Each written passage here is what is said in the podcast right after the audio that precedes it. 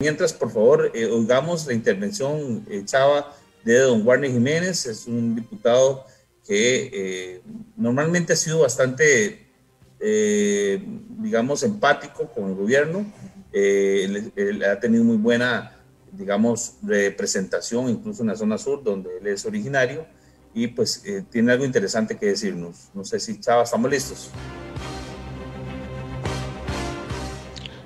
Don Mario, costarricenses, yo creo que en esta fase tan crítica en la que se encuentra nuestro país combatiendo la crisis sanitaria, la crisis financiera, la crisis de reactivación económica y la crisis social, creo que vamos a tener que eh, mirar con microscopio las propuestas que el gobierno nos vaya a enviar. Eh, inicialmente no hubo un respaldo de la propuesta que envió el gobierno para negociar con el Fondo Monetario. Creemos que está desproporcionada y debe realizarse ajustes, principalmente que provengan del gasto público, eh, para que no afectemos el bolsillo de las familias, de las personas más humildes y de las personas que hoy están enfrentando una situación difícil financiera, económica, para poder pagar sus empleados, las empresas, para que las familias puedan llevar la comida a sus casas, los niños puedan comer, los adultos mayores puedan comer. Entonces, estamos en una situación muy delicada, don Mario, costarricense, donde el estudio, el análisis, la profundización de cada una de las propuestas y el contenido de las propuestas que el gobierno nos va a enviar a la Asamblea Legislativa, pues tendrán que ser revisadas con mucha seriedad, apartando la politiquería y apartando las aspiraciones individuales de los partidos políticos y pensando en el país, en Costa Rica, pensando en que hoy tenemos la oportunidad de podernos salvar de una crisis que, que afecte al país todavía más de lo que nos está afectando. A mí me preocupa mucho que, que tampoco no hagamos nada, porque si no hacemos nada va a ser peor. tengo un temor muy grande a que se dispare el tipo de cambio y, las cosas aquí en el país se compliquen más y los ingresos de las personas se vean reducidos y de la misma forma la capacidad de compra, adquisición se, se, distorsione, los mercados se distorsionen eh, y otras variables, ¿verdad? La devaluación generaría más pobreza como sucedió en la década de los 80 y yo eh, estaría en la mayor disposición de de avanzar hacia una ruta de consolidación fiscal, de lograr el equilibrio fiscal, pero por supuesto que pensando en los que menos tienen y también, don Mario, eh, revisando con microscopio cada una de estas propuestas, porque no podemos cargar con eh, más impuestos a la gente si no hay señales serias de recorte al gasto público, eh, de las transferencias y de otros aspectos. Pero también creo que el gobierno debe ser más creativo, buscar la negociación, una renegociación de la deuda interna para bajar las tasas de interés. La mayoría de la deuda interna es con entidades del propio Estado costarricense, fondos de pensiones, instituciones grandes, y podríamos hacer una renegociación para bajar esas tasas y bajar la deuda.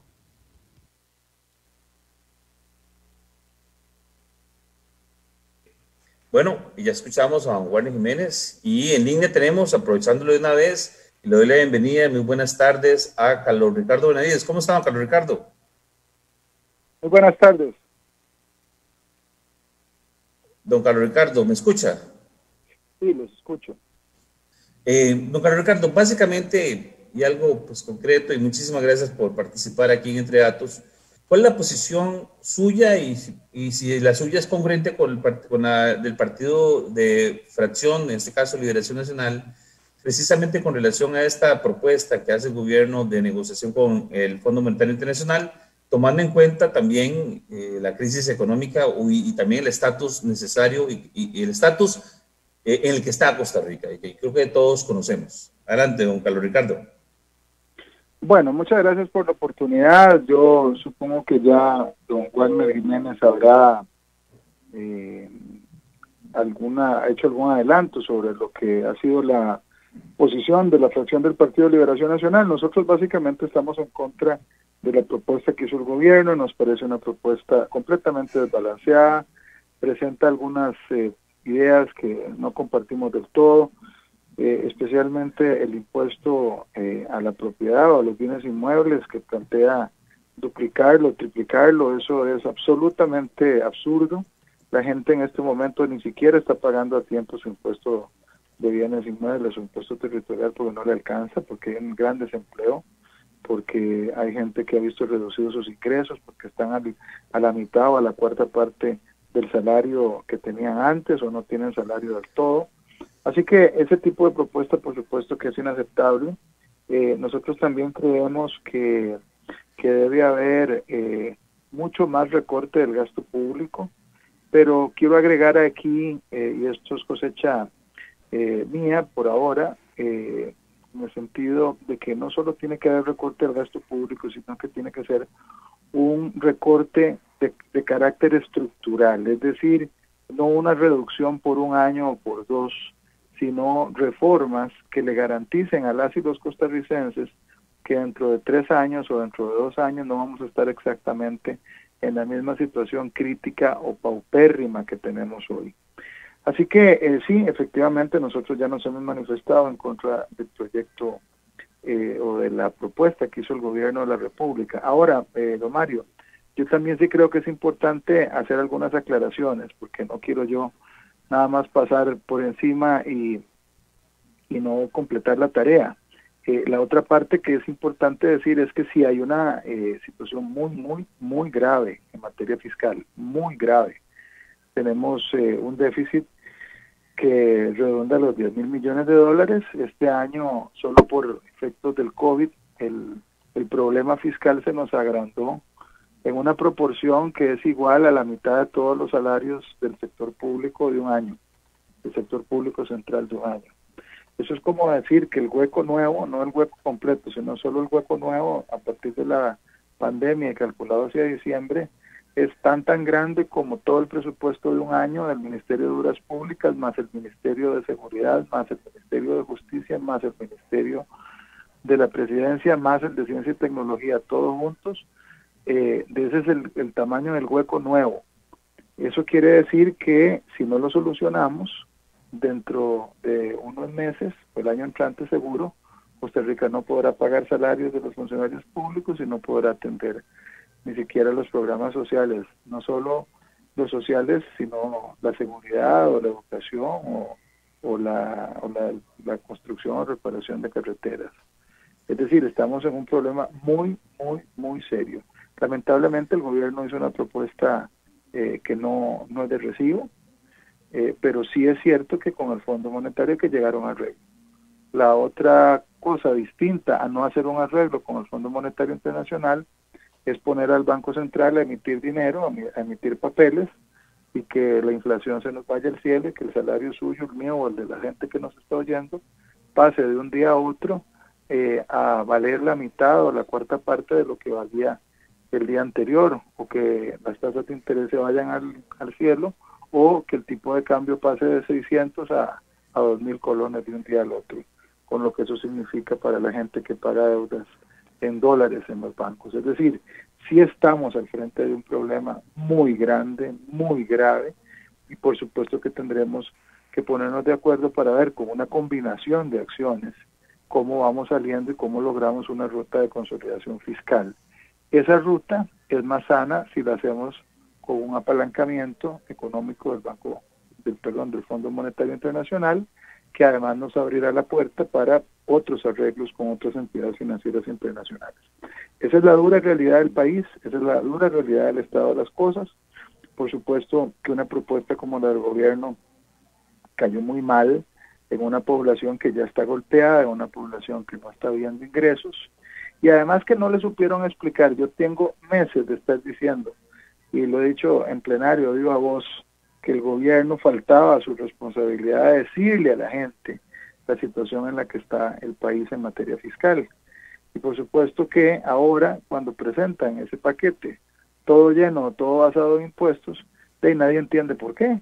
La gente está pobre, la gente está sin trabajo, la gente está sin ingresos, los negocios están disminuidos y de repente aparece un gobierno que les dice, mire, aquí le traigo este paquetón de impuestos obviamente la gente reacciona negativamente porque ni siquiera este, le han explicado por qué razón hay un problema fiscal y qué pasaría si no se resuelve.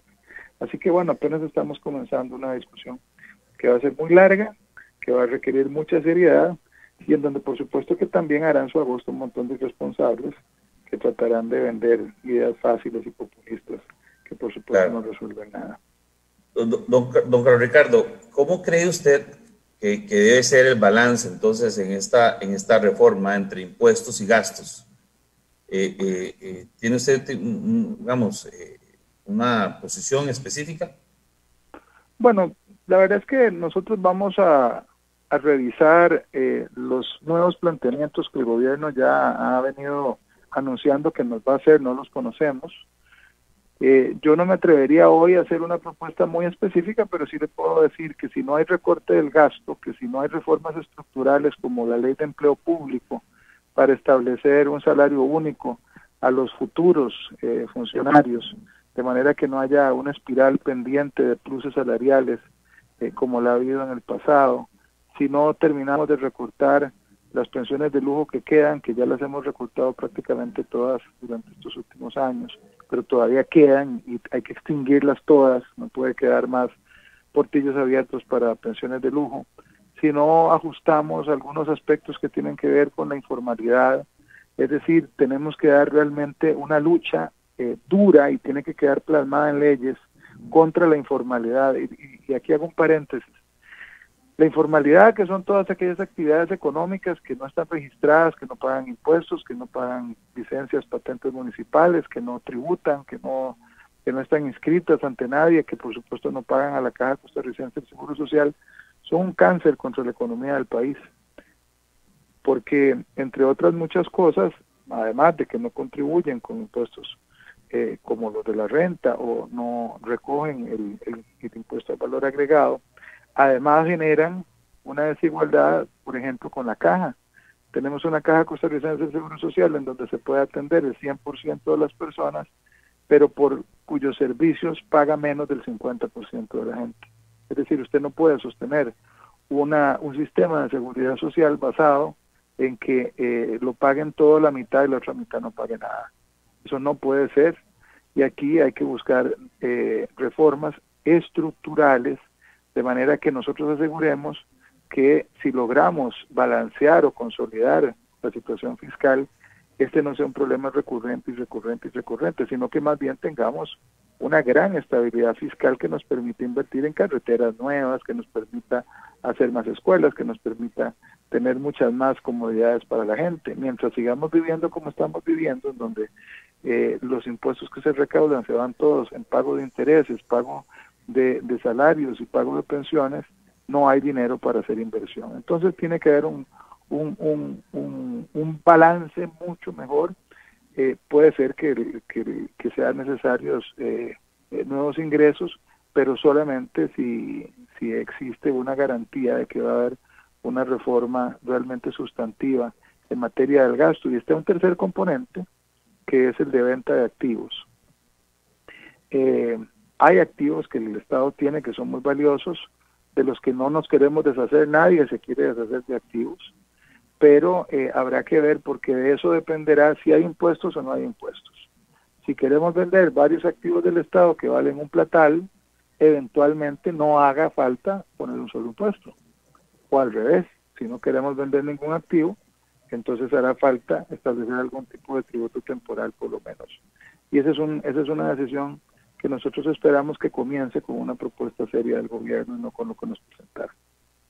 Don Ricardo, muchísimas gracias. Solamente una última preguntita rápida. ¿Usted considera que el gobierno actual, y, no quiero ser, eh, digamos, populista ni mucho menos, pero eh, ese sentir que yo he vivido y visto en redes sociales y en otros foros profesionales, eh, ¿usted cree que es, el gobierno actual que tenga la legitimidad eh, para poder llevar a cabo una reforma estructural como esta. Es decir, porque la gente lo que siente más es que el gobierno no está legitimado, no tiene la legitimación, parece ser que no es, eh, eh, no se siente muy cómodos en cuanto a la comunicación del gobierno, la forma en que dicen las cosas, hoy dicen una cosa, mañana otra, ¿Piensa usted que esto va a ser complicado desde el punto de vista de aceptación de la población? Mire, realmente el gobierno es un gobierno muy deficiente, pero es lo que tenemos. es decir, es lo que la gente escogió. Yo hubiera escogido a Liberación Nacional para gobernar, pero eso no ocurrió. Cada quien tiene su opinión sobre cuál era la mejor forma de salir adelante eh, eh, en materia de gobierno. El gobierno que tenemos es lo que hay. Nosotros no podemos esperar a que haya, a que haya otro para hacer las reformas porque sería muy tarde.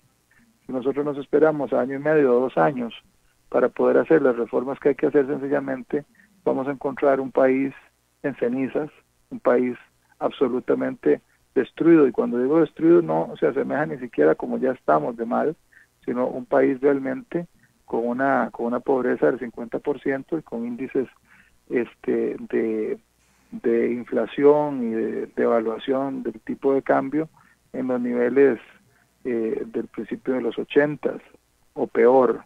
Yo no quiero eso para mi país. Por más malito que sea el gobierno y por más deficientes que sean sus propuestas, vamos a tener que exigirle que presente otras y ayudar eh, desde la perspectiva del, del, rol que cada partido político tiene en la Asamblea Legislativa y, el rol que jugamos todos en esta sociedad para empujar. Esa es una responsabilidad que al final de cuentas es de todos y queremos heredar de un país relativamente decente a nuestros hijos y nietos. Bueno, muchísimas gracias, don Carlos Ricardo, que esté muy bien y gracias por participar y por siempre estar disponible eh, en, dar y colaborar con este programa que lo que busca es pues hablar un poquito de la situación del país y obviamente también temas que tienen que ver con los datos y en este caso los datos macroeconómicos que de otra manera son muy preocupantes y hay que ponerles ojo al dato. Muchísimas gracias, don Carlos Ricardo, que esté muy bien. Con mucho gusto y gracias por invitar. Hasta luego. Que tengan buenas tardes. Gracias. Bueno, eh, ya escucharon a don Carlos Ricardo Benavides de, pues, tus primeras impresiones, don Eli. Eh, ¿Impresiones sobre lo que dijo don Carlos Ricardo o sobre la propuesta del gobierno? Empecemos por lo Ricardo, porque creo que la, propuesta del gobierno, ya hemos hablado mucho de esto. Vamos a, a, tocarles un poco, pero sí me gustaría que aprovechando eh, eh, este nueva, esta nueva primera parte, donde hemos tenido dos diputados, eh, digamos, ¿cuáles son tus primeras impresiones de lo que has escuchado? Bueno, me, destacando primero lo, positivo, el llamado que hace Carlos Ricardo a que las reformas sean estructurales de manera que no, tengamos que estar otra vez en esta situación dentro de cuatro, cinco o ocho años, ¿verdad? Eh, esto es un llamado que yo he venido haciendo de manera muy vehemente y por lo cual me han tildado de responsable, irresponsable, ¿verdad? Este, los que creen que todo se resuelve subiendo los impuestos. Y, bueno, creo que está claro que eh, subir impuestos no es una reforma estructural. Eh, es un parche temporal para, para tapar el hueco. Eso de verdad que me, alegra mucho escucharlo de parte de, Carlos Ricardo, no, no, se lo escuché a, Wagner. Eh, y no deja de llamarme la atención la, la, la, retórica que están utilizando de parte de Liberación Nacional, que es preparando a la población para el día que vayan y voten una subidota de impuestos y es agarrar y decir que las personas que se atreven a proponer algo diferente son irresponsables, eh, que, proponen soluciones fáciles. Eh, palabras de Carlos Ricardo Benavides. Las soluciones fáciles son precisamente subir los impuestos y no pensar en cómo resolver los problemas de fondo. Por eso es que cada vez que el gobierno de Costa Rica tiene un problema de flujo de caja, lo primero que se propone es subir los impuestos, pues es la solución más fácil. Pero no es la solución correcta, y la prueba de que no es la solución correcta es que hace año y medio subimos los impuestos y al año siguiente de, la aprobación de la reforma fiscal, a pesar de que los ingresos, la recaudación del gobierno creció de manera bastante marcada, el déficit fiscal del 2019 fue el más alto de los últimos 38 años. ¿Por qué? Porque no se atendió la otra parte de la ecuación. El déficit fiscal es una, es una simple resta. Usted pone los ingresos y le quita los gastos. Si los gastos son mayores que, los ingresos, usted tiene un déficit. si los gastos son menores que los ingresos, usted tiene un superávit, ¿verdad? Este, y entonces, si usted tiene que los ingresos crecen, pero el déficit también crece, es porque los gastos crecieron mucho más de lo que crecieron los ingresos. Eso fue lo que pasó en el 2019. Entonces, eh, siento que nos están preparando para eventualmente agarrar y decir, lo responsable porque estamos al borde del precipicio es eh, eh, aprobar esto porque es una urgencia. No, señores, lo responsable es hacer las reformas estructurales que permitan que el problema se resuelva y que no tengamos que estar pasando por esta misma situación cada eh, cierto número de años. Por eso me, alegra mucho que Carlos Ricardo haya hecho referencia a, esos, a, esos, a esas reformas estructurales. Eh, no se lo he escuchado a, ningún otro dirigente de Liberación Nacional. Las declaraciones de Wagner Jiménez no incorporan eso.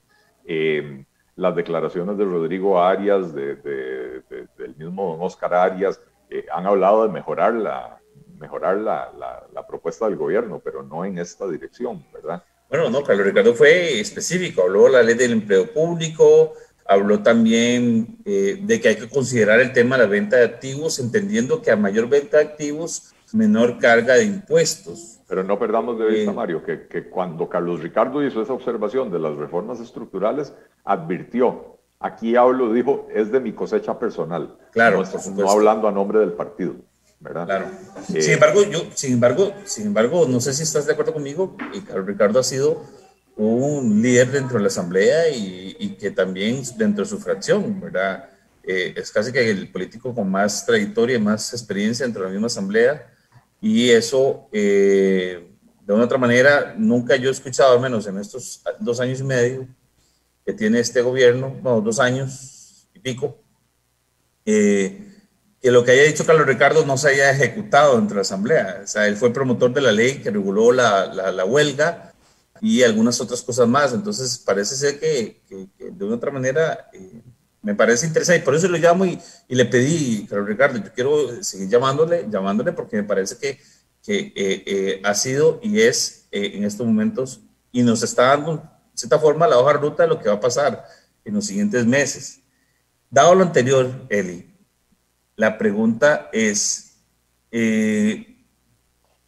ya sabemos que el gobierno, ya lo acabo de decir, Liberación y don Warner lo dio a entender de que el tema de los impuestos y de nuevos impuestos no está descartado por parte de ellos.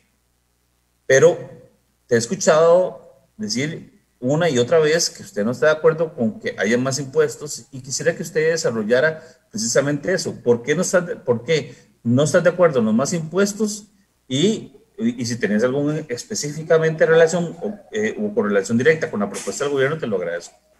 Okay. Eh,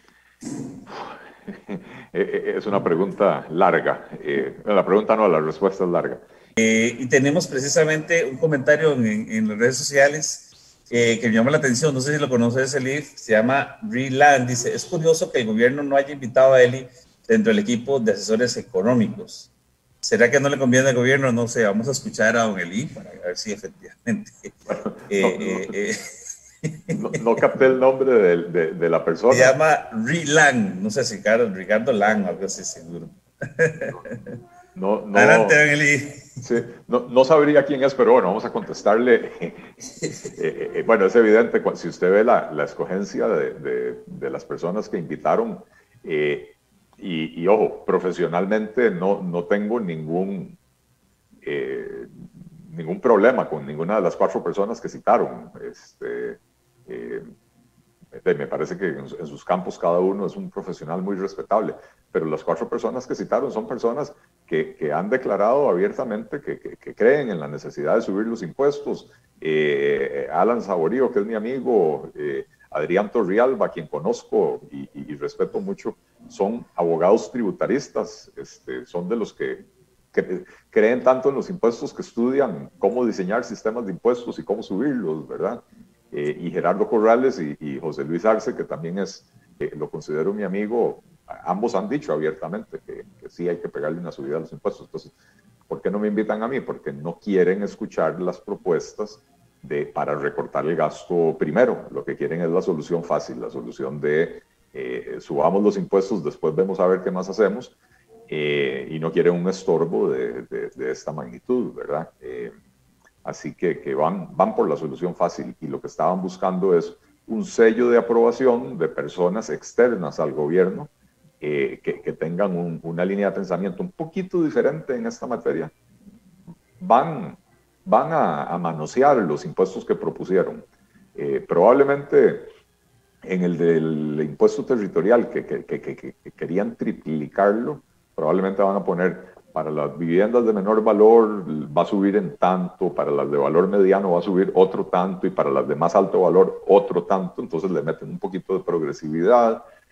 Eh, probablemente en, en, en, el impuesto a las transacciones financieras lo que van a hacer es crear una serie de transacciones exentas o, definir un valor bajo por debajo del cual las transacciones quedan exentas, entonces ve, si usted va al cajero automático a, sacar 10 mil colones, no va a tener que pagar el impuesto y con esto ni siquiera introducen progresividad, con esto lo que hacen es engañar a la gente y, hacerla creer que a, los pequeños y a los pobres no les van a cobrar y, esto es falso. Pero bueno, eh, voy a, la, a la, pregunta que me hacía Mario antes de ir al, eh, al, cambio. Este, visto en, perspectiva histórica, ¿verdad? El, gran esquema de las cosas, la reforma fiscal del 2018 en realidad fue una reforma parcial e inconclusa.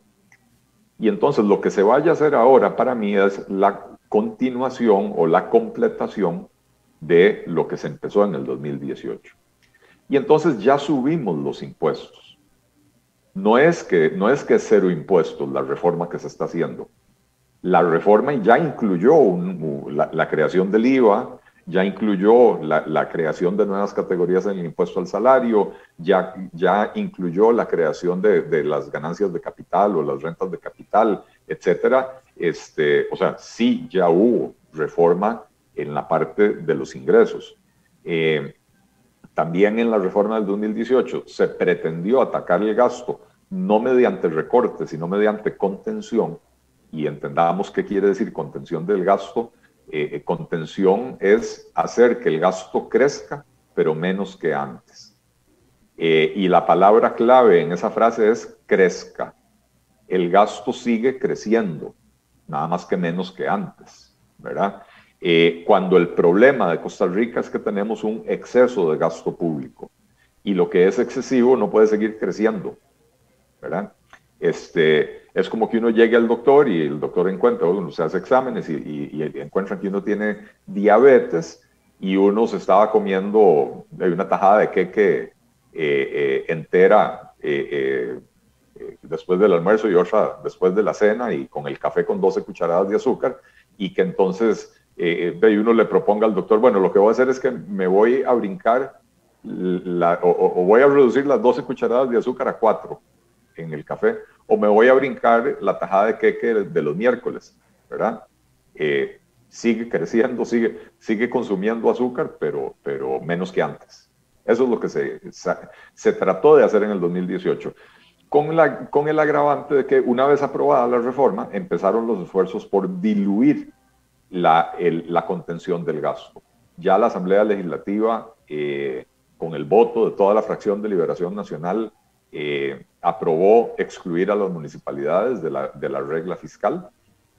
El Poder Judicial quiere salirse de la aplicación de la regla fiscal y, el Poder Judicial va a ser juez y parte cuando tenga que resolver si se salen o no se salen de esa aplicación.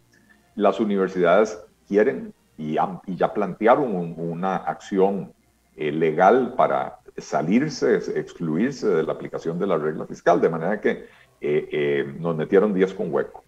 Entonces, dentro del gran esquema de las cosas, los impuestos ya subieron y ahora lo que queda por hacer es recortar el gasto público. El problema en el que está hoy Costa Rica se inició en el año 2009, cuando se toma la decisión eh, para enfrentar la crisis económica que había en ese año de incrementar el gasto público. En el 2007 y el 2008, las finanzas públicas estuvieron equilibradas. Eh, el gasto público representaba entre un 15 y un 15,5% del PIB, los ingresos del gobierno representaban entre un 15 y un 15,5% del PIB, y entonces en esos dos años, 2007 y 2008, tuvimos pequeñitos superávits, menores al 1%, pero bueno, este, eh, digamos que estaban equilibradas las finanzas públicas. Para el 2009, el gasto público pasa de 15 y pico a casi 17%. Para el 2010 pasa a 19%. Y en la siguiente década, 2010 a 2019, este, se mantiene entre 19 y 20% y el año pasado se nos tira a casi 22% el gasto público. Mientras tanto, los ingresos se han mantenido por debajo del 15%, entre 14 y 15. Entonces, eso es el déficit fiscal. Usted tiene ingresos del 15% del PIB y gastos del 22% del PIB, va a tener un déficit del 7%, la diferencia entre 15 y 22. Eh, entonces, si queremos resolver el problema y no vernos en esta situación cada 10 años eh, o cada 8, tenemos que eh, recortar el gasto público. A, a, diferencia, contrario a lo que dicen los políticos tradicionales de este país, incluyamos a los de Liberación Nacional y a los del PAC y algunos de la Unidad Social Cristiana, eh, lo difícil es hacer esas reformas. Lo fácil es subir los impuestos, ¿verdad? Pero si usted sube los impuestos, tenemos un problema. el ingreso del gobierno se mantiene más o menos constante. E, en, toda la última década se mantuvo más o menos un 14%, una, o sea, pequeñitas fluctuaciones, pero siempre alrededor del 14,5%. Los gastos vienen haciendo esto, ¿verdad? una, una curva ascendente, una trayectoria ascendente. Entonces, cuando usted tiene ingresos fijos y gastos crecientes, se le va ensanchando la brecha, ¿verdad? Eh, si usted sube los impuestos, ¿qué hace? Mueve esto para arriba, pero sigue, sigue siendo plana esa curva, la curva de, de, los ingresos. Y entonces, y lamento, le pido disculpas a la gente que está en radio, la gente que nos está viendo en, eh, en transmisión, en Facebook Live, eh, estará viendo lo que estoy diciendo, ¿verdad? Este, pero usted sube los impuestos, eleva esto, pero la curva del gasto sigue disparándose. Entonces, cierra la brecha un poquito en el corto plazo, pero en el mediano y largo plazo la brecha se vuelve a ensanchar, ¿verdad? Eh, entonces, no es solución. una, pregunta, una, pregunta con relación a esto que estás diciendo de eh, eh, de comportamiento de las curvas, porque para nosotros es importante. Eh, este programa es, es, técnico en esto. ¿Qué tanto influye? Porque nos has tocado el tema de que, que qué tanto afecta las, los impuestos a la famosa ley de la oferta y la demanda, unido con la competitividad. ¿Por qué? Porque yo pensaría que también a mayor impuesto, también menos ingresos. Entonces, un impuesto creciente no necesariamente tiene un efecto directo en los ingresos del gobierno, pensaría yo. Usted que es el experto, cuéntenme. Eh, Mario, yo, yo esta semana eh, eh, parecía tica linda, pasé por todos los medios de comunicación, me han entrevistado y esta es la primera vez que, que, alguien me hace esta pregunta y me parece que es la pregunta más importante que me han hecho en la semana el primer argumento que yo estaba haciendo es subir los impuestos y no recortar el gasto no resuelve el problema. Y esa es la razón por la cual hoy, a año y medio de haber aprobado la reforma fiscal, otra vez necesitamos una reforma fiscal. No es por la pandemia, la pandemia simplemente lo aceleró, ¿verdad? Este, pero este punto que vos acabas de tocar es crucial. Eh, ¿Cuál es el efecto de los impuestos en la actividad productiva? que es la forma en que yo lo plantearía, ¿verdad? Los impuestos siempre tienen un efecto de contracción de la actividad económica. Siempre. Eh, usualmente es un efecto temporal, pasajero, ¿verdad? Entonces, cuando la sociedad llega a la conclusión de que hay que subir los impuestos, aceptan que por los siguientes dos años el crecimiento económico va a ser, no va a ser tan bueno mientras la gente se acomoda, ¿verdad? Y ojo lo que pasó en, en, Costa Rica.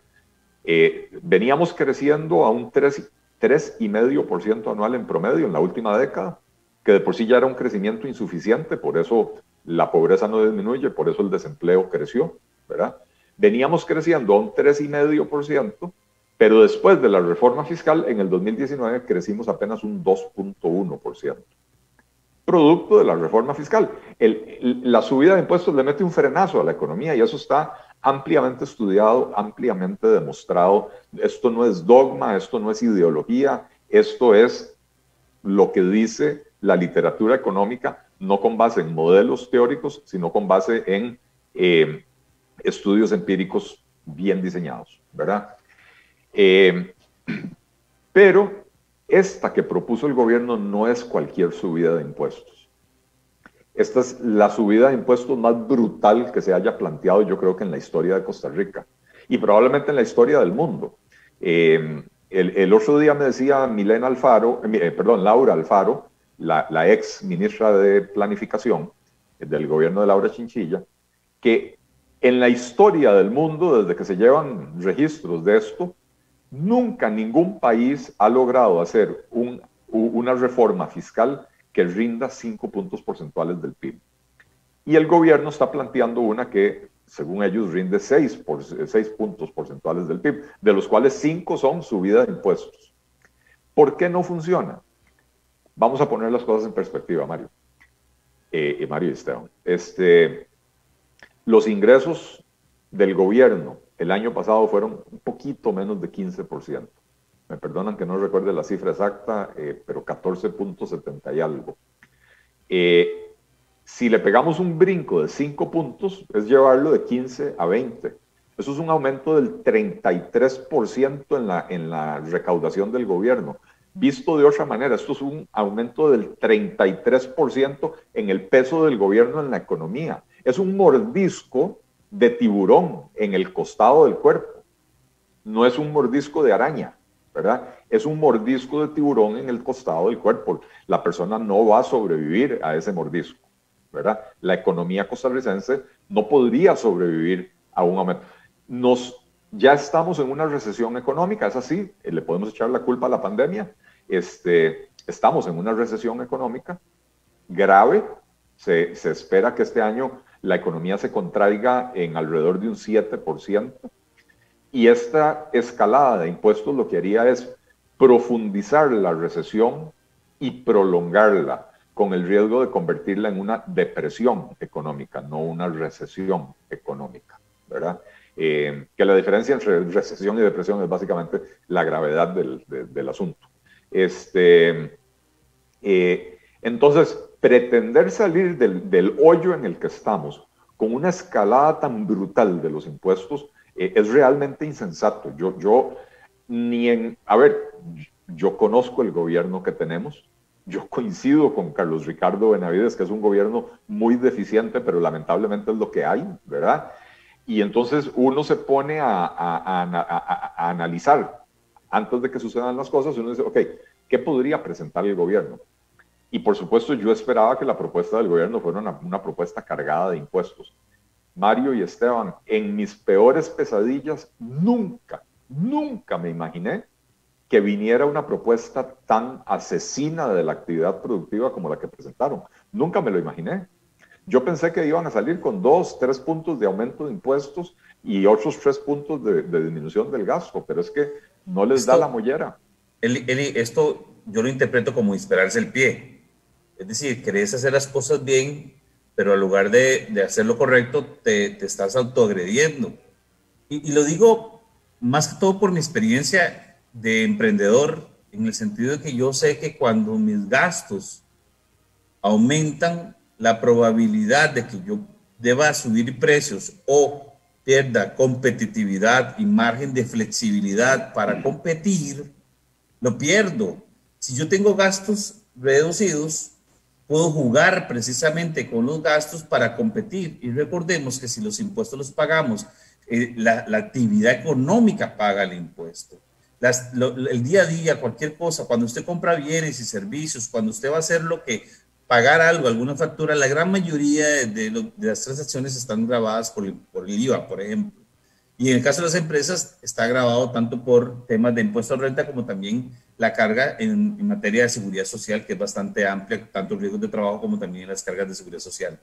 Pero el tema es que lo que está ya es suficiente, es grande. Hemos intentado, digamos que hemos estado los costarricenses muy tranquilos con eso, ¿verdad? De una otra manera nos hemos acostumbrado a eso, pero me preocupa eh, firmemente eh, el que eh, esto no activa la economía, número uno, y número uno, no la activa, prácticamente la liquida, porque el efecto inmediato que va a tener el gobierno es que simplemente las transacciones se paran, muchos empleos seguros se pierden, muchos emprendimientos no se van a dar, hay mucha, eh, y, ojo, y si me está escuchando algún político, que por cierto, tengo un político que me acaba de escribir, que se llama don Eric Rodríguez Steller, dice que te saluda y te dice que el cerrar de Domotón ya no existe, que tal, eh, que el que está en creación es del Ministerio de Asistencia Social y que pues él lo propuso entonces también y que creo que es algo lo que tú has hablado. Pero bueno, lo que quiero decirte es que eh, aquí no es hablar, y ojo, y, voy a decir con una vehemencia, y es, no hablemos de temas políticos, hablemos de datos. Y los datos en función del comportamiento humano, en cuanto nosotros intervenimos, estamos acostumbrados al, al, manejo del dinero para la compra de bienes y servicios y que el ser humano siempre va a buscar los más baratos dentro de lo posible. Y si tenés dos proveedores, vas a escuchar, normalmente vas a buscar el más barato y, en tanto y cuando incluso ambos tengan la misma eh, calidad o el mismo producto. Esto es algo básico, es la ley de la oferta y la demanda. Eso es algo que ningún político podemos dominar, don Eli. Entonces, eh, tener, eh, o sea, en ese sentido creo que concordamos en el sentido que tenemos que invitar, pensaría yo, a hacer un análisis, incluso una proyección, un, un, más, no sé qué opinas vos de esta idea. Se me está ocurriendo hacer eh, eh, incluso, eh, no sé si será necesario, pensaría yo que no, lo que hacen muchas empresas, cuando tienen ideas sobre algún producto, pues hacen un plan piloto, para que por lo menos se den cuenta que esto, según la experiencia, no va a funcionar, Eli.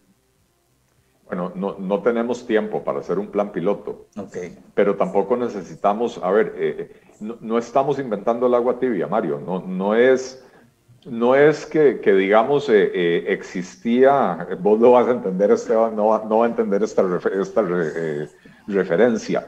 No, no, es que existía el, el, disco compacto, ¿cómo se llamaban los, aquellos, los players? los. Los, los, Walkman. Los Walkman. no, Yo tuve. No, es que existía el Walkman y de pronto llega Steve Jobs y dice, no, olvidémonos del Walkman, hagamos un iPod, ¿verdad? este, y, hay que probar el concepto, hay que ver si a la gente le va a gustar, etc. No, no, aquí nosotros no estamos inventando el iPod. Hay abundante literatura económica que, dice con claridad que el efecto inmediato de una subida de impuestos es recesivo sobre la economía, contraccionario, ¿verdad? Este, pero que una escalada de esta magnitud que pretende el gobierno sería absolutamente asesino. ¿Qué más dice la literatura económica? Y nuevamente, no, no son modelos teóricos, es literatura basada en evidencia empírica analizada con las mejores técnicas econométricas existentes. Que para un país en la situación en la que está Costa Rica, la reforma o el tipo de reforma que mejor funciona es la que se basa al menos en un 66%, eh, dos terceras partes, en recortes del gasto entre un 60, lo, que recomiendan es entre un 66 y un 80% en recorte del gasto y el resto en incrementar los ingresos. Primero porque no induce una, contracción tan fuerte. Sí puede inducir una contracción, pero usualmente lo, que eh, evidencia o lo que demuestra la evidencia es que tienden a ser contracciones mucho más leves y mucho más cortas, ¿verdad? Pero además siguen, son seguidas de un ciclo de crecimiento más vigoroso que cuando se suben los impuestos. ¿Por qué? Porque al inversionista, al, emprendedor, a la persona que, está considerando abrir un nuevo negocio, ampliar el que ya tiene, diseñar una nueva línea de producto, eh, eh, ampliar la fábrica, etcétera, la señal que se le envía es diferente cuando usted sube los impuestos que cuando usted recorta el gasto cuando, en la situación en la que está el país, cuando usted sube los impuestos, la señal que usted le está mandando al inversionista es, en primer lugar, le vamos a hacer más caro producir. Y en segundo lugar, vamos a actuar tan irresponsablemente que dentro de 5 o 10 años le necesito volver a subir los impuestos. Y entonces el entorno para los negocios se vuelve cada vez más negativo. Y, y, las perspectivas en el horizonte de planificación de la empresa son negativas. Porque si, si, me suben hoy los impuestos, me pongo a trabajar y al final del camino me vuelven a subir los impuestos, ¿para qué? ¿Verdad? En cambio, cuando el, ajuste usted lo hace del lado del gasto, la señal que se le envía al inversionista es, esta vez sí vamos a poner en orden, vamos a equilibrar los ingresos con los gastos. Tiene que haber, tiene que ser una reforma muy bien diseñada. Tiene que haber recorte del gasto. No puede ser cualquier recorte del gasto. Tiene que ser un recorte del gasto que no eh, afecte los servicios públicos. No se trata de decir, vamos a quitar 5 mil policías y que, y que aquí la violencia impere. No, eh, tampoco puede ser, vamos a eliminar los programas sociales y que los pobres se mueran. No, eso no puede ser recorte del gasto. El recorte del gasto tiene que darse precisamente en las capas burocráticas que no le agregan valor al, al, al servicio que presta el Estado, ¿verdad? Eh, entonces tiene que ser un recorte bien pensado, pero además, además del recorte tiene que haber, tiene que, tienen que eh, atacarse los disparadores automáticos del gasto, lo que hace que el gasto crezca en automático todos los años. Y entonces cuando usted hace esas dos cosas, la señal que percibe el inversionista es, ahora sí se puso en orden, ahora sí, esa curva que trae una trayectoria ascendente del gasto, acaban de hacerle, primero, le pegaron una bajada así porque recortaron el gasto, pero además me aplanaron la curva porque atacaron los disparadores del gasto. Y entonces ahora sí tenemos ingresos y gastos en paralelo, ¿verdad? Este, y entonces, ¿qué dice el inversionista? Este es un buen ambiente para invertir, porque voy a empezar a producir, se va a generar un ciclo virtuoso en la economía, un crecimiento vigoroso de la economía, y no me van a castigar al final del camino con otro aumento de impuestos. Y eso, como digo, la literatura económica lo ha, lo ha demostrado, pero ampliamente. Entonces, no hace falta el plan piloto. El plan piloto, perdón, Mario, plan piloto ya lo han hecho 35 otros países que han sido estudiados. Eh, eh, sí, definitivamente. Y, hay mucho que, que, tocar. Aquí hay algo que me preocupa, Eli, y, y debo, debo manifestarlo porque en nuestra formación también como abogados que somos, eh, nos dice que el artículo 176 de la Constitución Política dice que el ingreso no puede ser, vamos a ver, que los gastos del presupuesto nacional no pueden ser superiores a los ingresos probables. Pero los magistrados han interpretado que los ingresos probables son, eh, no, cuestionan el componente de esos ingresos. De ahí el crecimiento de la deuda eh, para financiar y constantemente simplemente estar afectando las finanzas públicas hasta el punto en el que estamos ahorita. Entonces me preocupa que esto se pueda hacer ahorita y que vengan cuatro años después y volvamos al estatus anterior. Así es. Esa, resolución de la sala cuarta es de lo, más nefasto que yo he visto en mi vida. Eh, eh, a ver, uno, no puede pretender que un, cuerpo colegiado de, de, puros abogados sepan de ingeniería, de medicina, de finanzas y de otro montón de cosas, ¿verdad? Yo por eso he abogado por pensar en un rediseño de la sala cuarta donde se incluyan profesionales de otras áreas que permitan hacer una valoración más integral de, de, eh, eh, los temas que hay que analizar. Eh, pero, pero que la Constitución diga que los gastos y los ingresos probables y que en los ingresos probables se incluya todo el endeudamiento irresponsable al que yo pueda acceder, me parece que es no entender de qué va la cosa en, en, la economía, ¿verdad? Ahora, yo, yo, ¿cómo se llama? Te, dejo hoy una, te tiro una para otro programa. Eh, el artículo 192 de la Constitución Política, 192 o 196. Sí, 192 de, de, de, la inamovilidad del sector público. Que, que claramente dice que eh, las instituciones o los programas del gobierno se pueden cerrar cuando hay carencia de recursos. Eso, eso eh, o sea, se puede despedir a los trabajadores públicos cuando no hay plata. Este es el momento del cual, eh, es más, prácticamente siempre, mientras no haya plata para pagar, eh, se pueden despedir. Lo que pasa está en que hasta el día de hoy ningún gobierno lo ha aplicado. Así es. Bueno, nos vamos. Muchas gracias, Eli, Esteban, Chava en Controles. La verdad que ha sido un muy buen programa, más de 100 personas en Facebook y imagínense eh, por la radio. De verdad que ha sido un éxito este programa. Muchas gracias, Eli. Eh, gracias a, vos, Mario, por la invitación. Gracias, Esteban, Chava, este, y a toda la audiencia. Un saludo. Bueno, estamos. Gracias, Esteban. Que estemos bien, Chava en Controles. Nos retiramos aquí en Entre Datos y nos vemos Dios mediante el lunes en Soluciones Laborales a las 9 de la noche.